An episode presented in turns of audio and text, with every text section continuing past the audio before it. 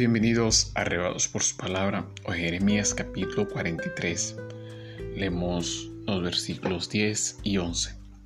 Y diles, así ha dicho Jehová de los ejércitos, Dios de Israel, he aquí yo enviaré y tomaré a Nabucodonosor, rey de Babilonia, mi siervo, y pondré su trono sobre estas piedras que he escondido, y extenderá su pabellón sobre ellas. Y vendrá y asolará la tierra de Egipto, lo que a muerte a muerte, y los que a cautivo a cautiverio, y los que a espada a espada. Si Jehová no es el refugio, nada malo será. La trama de Dios con los hombres consiste en hacerlos creer en su nombre.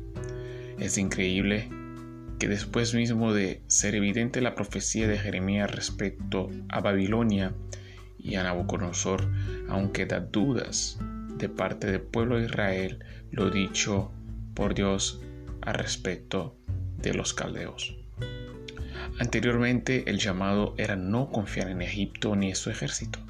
Ahora la gente no solo está queriendo protección de Egipto, la gente está emigrando hacia Egipto, tomando su familia, sus cosas, emprender un viaje largo y enorme de días, viaje peligroso, con tanto de refugiarse en Egipto, pues al final de cuentas Jerusalén está destruida, está hecho un caos.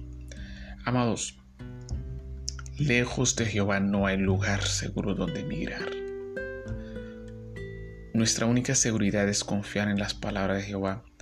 A lo mejor en esta mañana te despiertas en un caos absoluto, tu vida, relación, etc.